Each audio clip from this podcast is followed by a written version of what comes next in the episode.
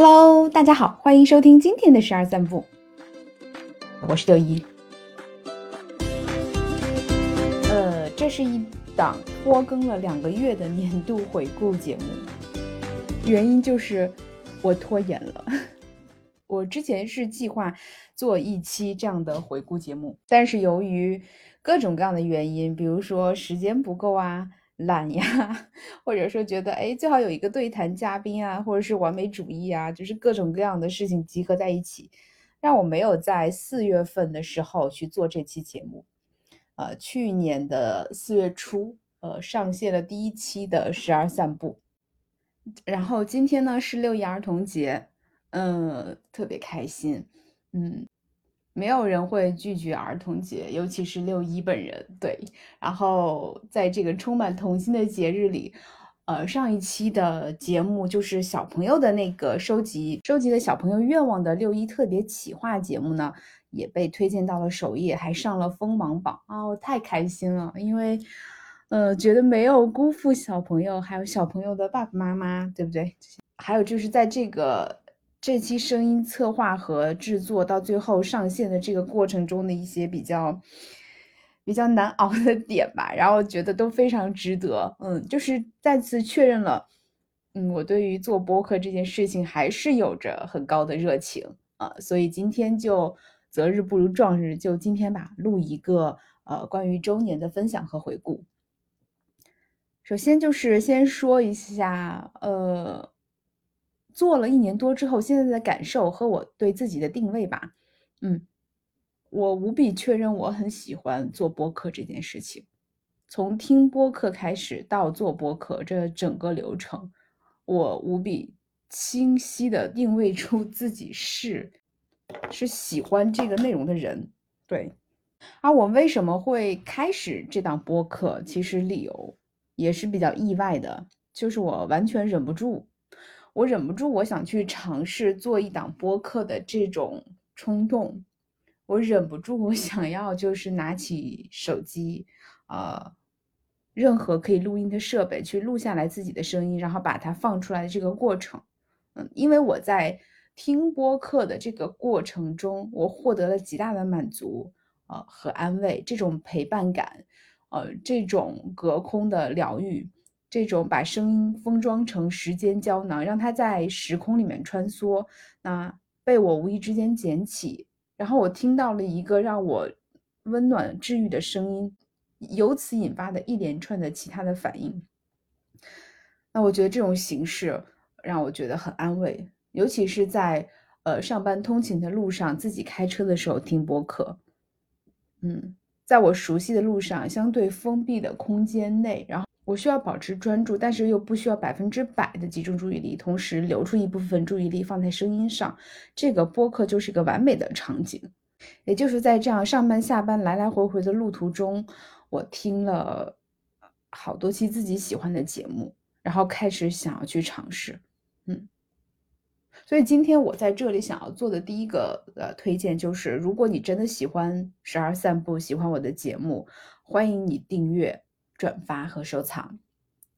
同时，如果你真的很喜欢这档节目，那很有可能你跟我有很多相似的点。也就是说，你是不是也有这个做播客的冲动？你是不是也可以尝试去做一下自己的播客？对，这是一个 我能够给到大家的比较直观的一个判断依据。对。第二个就是在做播客这件事，呃。的过程里，我收获了极大的满足。对，就是我现在在聊的，就是我为什么会做播客，以及我为什么做了一年多，呃，能坚持下来。在我眼里看来，确实是坚持了。现在已经上线了四十期，呃，在十二散步上，然后另外和搭档开了新番，是另一档美食相关的播客节目，叫今天吃什么。我们也已经上线了两期节目了。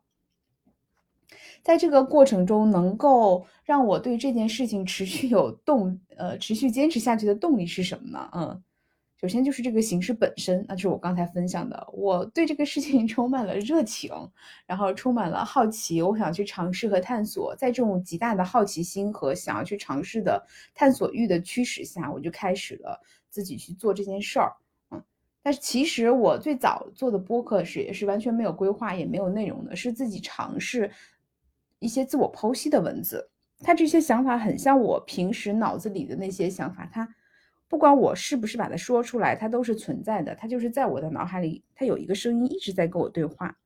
就是有一天，我觉得我承受不了这么多的声音，我好疲惫啊！我一定要把它写出来，或者是说出来。而写出来这件事儿，让我觉得，嗯，有负担，因为它很多只是我自己私人的想法，我觉得它并不是。每个人都想看到的啊，包括我自己经常看到的一些东西，呃，一些文字，呃，图文类的信息，可能更偏向于干货呀、知识啊这样子。那以这个为参照标准的话，我会觉得我写的东西可能没有价值，就更像是呃日记呀这种，我会留给自己看。但是如果只留给自己看的话，那我就会缺少了反馈。对，所以声音的话就是一个特别好的形式。啊，也提到了，就是我刚才也在其他的播客里收到了很多的支持和鼓励，我就觉得我想去尝试这件事儿。第二个就是，嗯，把这些想法输出的过程中，对我自己来说是一个卸载，嗯，就是它帮我理清了很多我自己的思路，以及我自己的潜意识和一些比较隐藏的思维。我经常会陷入到一些矛盾或者是纠结里，但是我自己没有。呃，明白自己为什么会这样子，我需要有个最好是有个旁观者来告诉我你应该怎么样啊，或者是在嗯写下来的过程中啊，我就逐渐清晰了自己的想法，嗯，但是如果跟自己聊天的过程它又不一样，不一样在什么地方呢？文字写出来的时候，它是没有声音自带的那种语气和情感的，有的时候我在表达一件事情的时候。我有一些自己基本的判断或者是情感，这些如果我通过文字记录，我再去回看的回看的时候呢，我可能会忽略。但是我在重新听自己声音的时候，我会发现很多细节，这是一个我对自己更了解的过程。嗯，对，所以这也是呃我想继续去探索和去做的这个原因。第二、第三个呢，就是呃我这是一档访谈类的节目嘛，对吧？嗯，一般访谈类的节目可能会在呃制作之前就先。确认一下这个节目定位是什么，呃，切的受众是谁，然后他要输出的是什么内容，如何去找嘉宾，然后如何去做选题，如何去邀约，呃，访谈、录制、剪辑、上线、宣发、运营，就是这一系列的过程。但对于我来说，顺序可能不一样。对我来说，是我身边已经有了这些人，我很想和他们聊天，我对他们身上有好奇，就是每一位嘉宾。尤其是前期的都是我身边的朋友，对，再次感谢我身边的朋友们，没有你们我撑不起这趟播客。感谢你们对自己的真诚，呃，对我们彼此的真诚，然后让我们的听众听到了这么这么值得去听的内容。我会首先确认，呃，我对身边的朋友的好奇的点，啊，或者是说，呃，我觉得他身上。有 可以挖掘出做内容的地方，那我就会对他去发起邀约啊，呃，比如说我们的第一期嘉宾菲菲提到菲菲，直接冲到我脑子里的就两个字妈妈，对，因为我觉得她是我身边遇到的特别会当妈妈的人。就请回答一九八八里面有一句话，就是德善的父亲对他说：“爸爸也是第一次做爸爸，不知道该怎么样做好这件事情。”嗯，这里面其实真的是这样，就是。我也是第一次做妈妈，然后我很想把妈妈这个角色做好，呃，但是做妈妈并不是我把孩子生下来，我自然的就成为了一个妈妈。我觉得做妈妈这件事情是绝对绝对需要学习的，当然做爸爸也是。而我一直在找我心中理想的亲子关系的模板。一方面是出于对于这个孩子成长本身的这种焦虑和周围环境的影响，另外一方面是一条隐藏比较深的路线，就是我在自己身上，我看到自己身上的一些缺憾，嗯，对我可能会想要通过自己当母亲这件事情去重新补童年，对，这个是我后来才意识到的，嗯，而当时。菲菲在我眼里就是一个特别会当妈妈的妈妈。那我们当时聊的第一期节目就是如何跟孩子对话啊，因为她跟她自己的女儿小桃子有很多对话，她都记录下来啊，稍微加了一些改编，那就变成了童诗啊。我觉得这个特别棒，他帮孩子保留了一些他童年最初的最珍贵的一些言语这些回忆，而这些。小孩子眼中的世界，常常把我们拉向另外一个我们已经遗弃掉的自己。这样的开始，这样的契机，然后跟菲菲尝试聊天，说：“哎，我想做播客，有没有谁 想尝试？”菲菲说：“哎，我想试试。”然后就一拍即合了，然后做出来。当时我十分青涩，十分羞涩腼腆，然后也是个完全的新手。在内心也充满了不确定性，但是就是即使这样的状态下，我觉得我内心特别确认的就是我一定要做播客这件事，而且我一定要就跟朋友合作。我自己没有办法录出来，我录出来之后，我也没有办法去面对自己的声音去剪辑，甚至是发出去。但是跟菲菲或者是跟朋友合作就不会。你不管我再怎么样轻视我自己，就在我眼中，我的朋友都是特别的宝贵和闪亮的。对我觉得他是值得我去把他介绍和推荐给更多人的，也就是这种心态啊，就是支撑我去把这个事情做完。当然，菲菲的个人能力是极强的，他的输出、他的表达，对自己本身又是那种辩论队出身的，然后文字功底又特别好啊，是张口就来、出口成章的那种。所以，我们第一期节目，在我这样青涩的情况下，啊，竟然还完成了啊！而且还发生了一个事故，就是我在第一期录的时候，我就发现录到一半没有开，没有开录音键。对啊，幸好，幸好就是呃做了 Plan B，就是还开了另外一个呃设备，我们当时就录了两份，让这个录音保留下来了。对，这事儿就开始了啊。然后顺利的宣发上线，但是在当时刚开始的时候，其实没有太多的反馈。这里面又提到的就是，呃，我能够上手很快上手做播客的另外一个助力，就是我的，就是我的另外一位朋友，就是他给我提供了很多技术上的建议和指导。对，然后我在这儿真的是，嗯，一定要给大家安利 喜马拉雅。呃，喜马拉雅对于创作者来说太友好了，对。当然，现在小宇宙也有很多这样的工具。小宇宙的第零期，对于低成本的那个想要尝试做播客的人来说，都是十分友好的。现在很多平台都有在扶持，大家都可以去尝试。我在我的朋友身上找到了我想去表达的点，那借着播客这样的一个机会，我又能跟跟他们有更深入的对谈和了解，呃。在不受外界干扰的情况下，我们可以对着一个话题很深入的聊很久，并且是，呃，我没有心理负担的。这个心理负担是指什么？是指我在跟别人聊天或者是谈论的时候，我很多时候有我的好奇，但是我又会担心。呃，这个过程是不是影响了对方，耽误了对方的时间？他会不会 并不想跟我聊？对，对我还蛮纠结的。但播客就给了我一个名正言顺的理由，嗯，这样子就把这个整个过程跑起来了。然后前面的很多期真的都是身边的朋友，然后这些嘉宾本身自己都是有很强的输出能力和表达能力，本身就是非常有故事性。那我在里面做了哪些努力？我可能就是更多的是，我没有把自己定位成为一个节目的制作人或者是主持人，呃，更多的是去没有更多的去考虑怎么样去呃保证这个节目的有效性啊，什么增加一些环节冲突啊，我减少了，我没有做这些所谓的就设计的部分。一方面也是因为我没有这么专业，但一个我更想做的就是。呃，我希望跟朋友之间能够发生这些真诚的对话。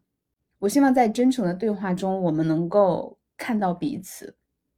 有的时候，我有这样的困惑，就是我一个人对着电脑，我说不出很多东西。但是有个人跟我聊着，接着，我可能不经意之间就表达出了一些我以前意识到，但是又没有想到的想法。我愿意去做那个跟朋友之间对谈的时候那个承接的人，那个台阶啊，并且是。在此之前是做一些努力的，比如说对他呃过往经历的一些了解，某个话题的这个分析，啊，甚至是在这个沟通的过程中，会发觉一些彼此之间容易被忽略的点。但是有一点就是，我会尽量做到，我希望我的嘉宾是有一个舒适的状态。但每个人的聊下来的可能具体的感受不一样啊，我自己所做的就是尽全力的去创造一个相对安全、放松的环境和场域，让彼此愿意去输出和分享。嗯，播客在全平台的播放应该是差不多要四十五万的样子。呃，对的，在喜马拉雅、小宇宙啊、QQ 音乐。呃，苹果播客这些地方都可以听到，接下来也会上传到网易云音乐这些。嗯，去年刚刚开始的时候，被小宇宙呃推荐到了星星榜，几天啊，还是一周的时间。那个时候其实我还有点混沌，因为我不太去关注运营这方面的内容，是他给我推送，我才会看到。啊，就是有一天发现，哎，我怎么自己上榜了？然后。就过了几天，哎，怎么我到了榜首了？然后再过了几天，哎，小宇宙的这个官方公众号里推荐了十二散步，哎，当时就觉得哇，小宇宙真的是对初期创作者太友好了，就是他给到的这样的流量扶持和反馈，对于一个在创作早期的创作者来说，真的是十分宝贵的。如果没有这些流量的支持和这些正向的反馈，其实很难持续坚持下去的。对，然后也是因为那段时间更新内容比较集中，也都是和育儿相关的，所以呃，当时小宇宙 对和我自己对节目的定位就是一个可以讨论孩子呃养育孩子的一个节目。但事实上，随着自己节目的走向，嗯，我没有太加控制，因为我觉得这个十二散步本身就是我作为。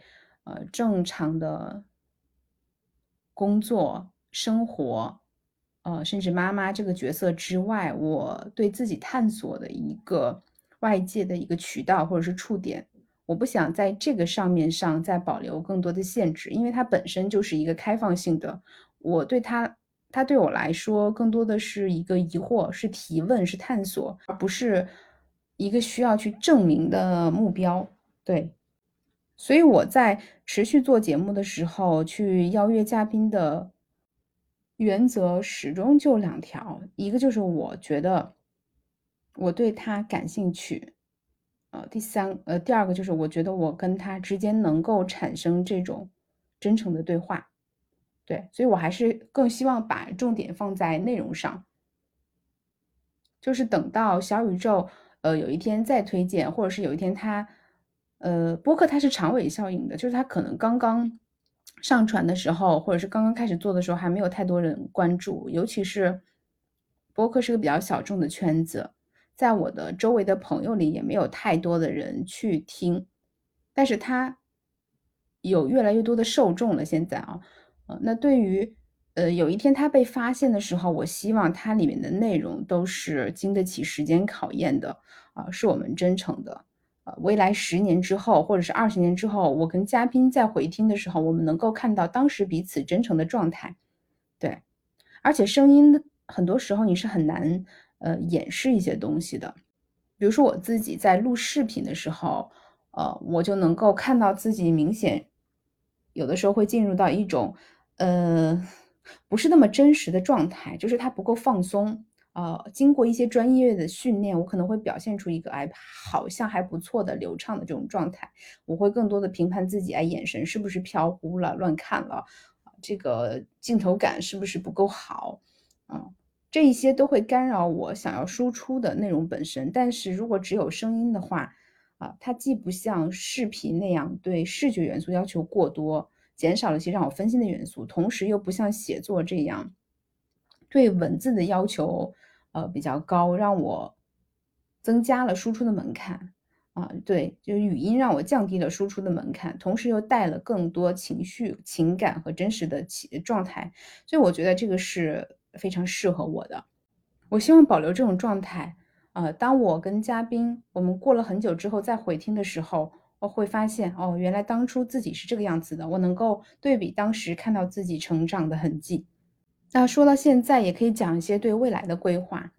嗯，也不能说是规划吧，就是一些思考和计划。接下来的重点可能还是会放在内容本身上。嗯，这个是我最关注的。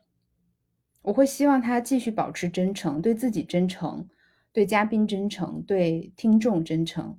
对我现在的呃，现在这个节目的订阅已经是超过两千。嗯，其实这个过程也不算容易吧。我会很珍惜每一个来订阅的人。呃，我也不会叫大家粉丝。对，就是在我来看，大家都是听友、听众，是朋友。对我们是比较平等的这种角色。呃，只是不，只不过是我在这里展现的是我真实的状态。如果你被吸引，如果这个内容对你有用，嗯，你愿意听或者是订阅，我觉得非常开心，能够帮到你。但如果不喜欢的话，嗯，取关啊，或者是直接走啊，我觉得这都是互相尊重的选择，也是特别好的。对，呃，这块还是会放到更真诚的做内容，更真诚的做自己上面。那么内容的规划，呃，我也逐渐清晰的路径。是还是会继续和我身边特别会做爸爸妈妈的这些朋友去聊，对，就是向高手父母取经，如何做一个爸爸妈妈，啊，做更好的爸爸妈妈。那在这个育儿的过程中，其实给我自己最大的收获跟启发，是我重新发现了自己。我一直对自己有很多不确定，我不确定自己是不是适合这个，我是不是能做成那个？哎，我是不是要试一下这个？那我很快又放弃。呃，或者是怎么样的？我对自己就是总有一种，是上次和孤独聊的时候，他有一句话说的特别好，就是跟自己的内心失联多年。我很多时候甚至不知道自己的真实感受是什么。我做一件事情的判断的标准，我没有那么明确的原则，就是在过去很长一段时间内，啊，然后我有的时候是会比较比较比较自信。较要强，但是他又不是特别稳定，有的时候又可能会对自己充满了怀疑或者是自责。嗯，我希望对自己有一个相对客观或者更合适的认识，或者是我有一个呃能够自己信赖的评判的标准和依据。这件事情是我在育儿的过程中，我在陪伴孩子的过程中逐渐建立起来的，或者说重新建立起来的。因为孩子，他真的是一面你观察自己的镜子。他的行为，他的细节，其实无时无刻不在映照着，嗯，你自己作为父母这个角色，在他身上施加了怎样的影响？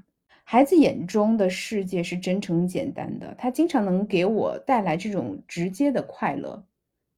比如说，我们上一期小朋友的愿望，很多就是很纯粹的，喜欢美食，我就想当美食家；想当服务员，我就要练习端盘子；想画画，我就持续画画。嗯，他们在有这些愿望的时候，不会有那么多外界评判的标准，比如说这个是不是有更……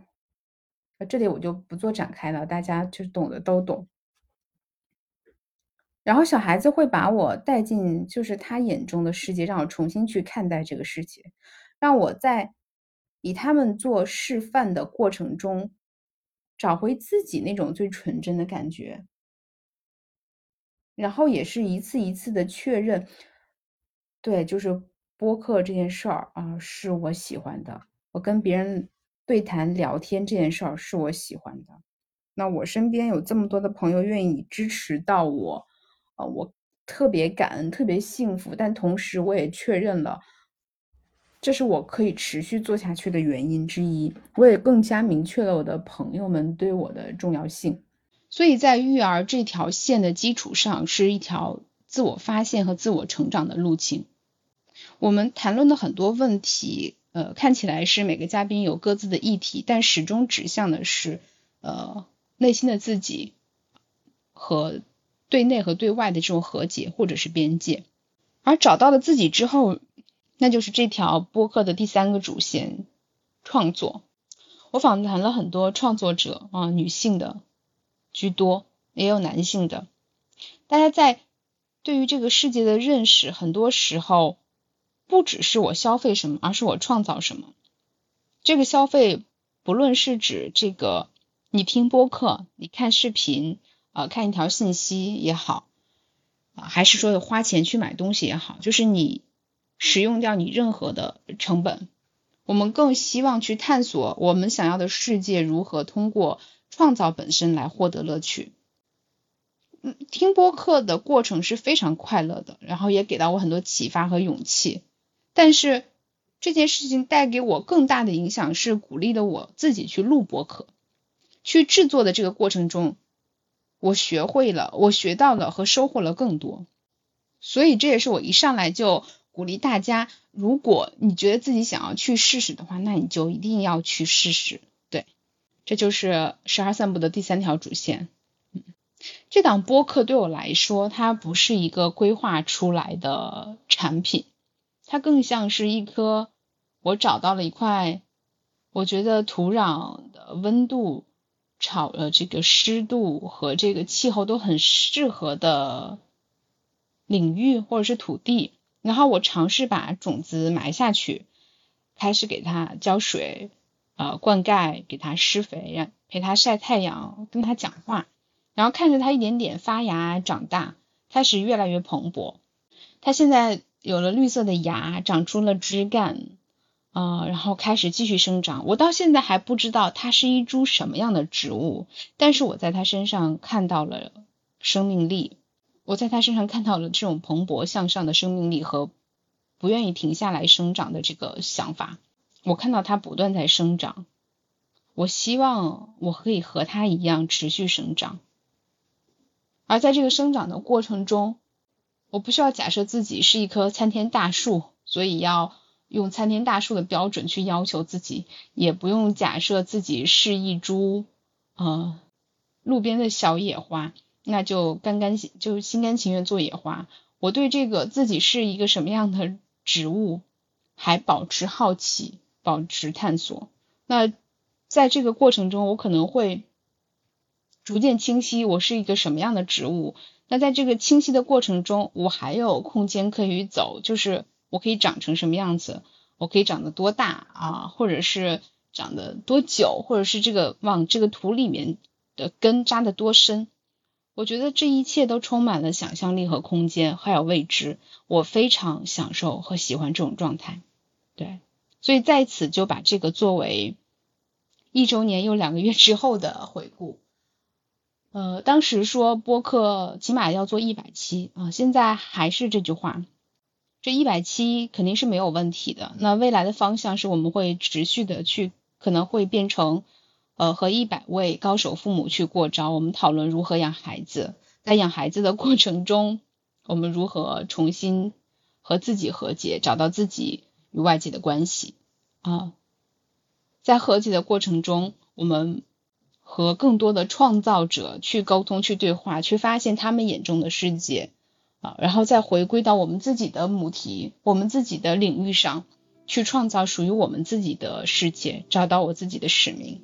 对，这就是呃周年的回顾，再次感谢感谢大家，嗯，感谢现在正在收听的你，感谢过去订阅和收听的每一位听友，感谢所有的参与录制的嘉宾和朋友，和未来我我们即将 去录制节目的人，嗯，如果你也对录播课这件事情好奇，想尝试。然后你觉得自己的故事想要去分享的话，也欢迎你去联系我，就是留言就可以了。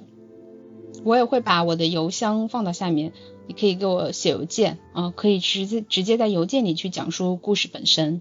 对，感谢在这个过程中不断给我支持和正反馈的朋友们，嗯，还有我的家人，呃，因为在坚持做这件事情的过程中。肯定是投入了大量的时间和精力，想要完成一期节目，我离不开每个环节大家对我的支持。嗯，感谢过去我听到的喜欢的主播，你们的声音，你们带给过我力量，给过我勇气。最后，我也感谢自己愿意保持对内心的诚实，能够面对自己的这份真诚和热爱吧。那本期就到这里，谢谢大家。如果你喜欢，请记得订阅、收藏和转发，推荐给你身边需要它的人。最后，如果你想要尝试一下，那就开始去录自己的博客吧。好了，我们再见。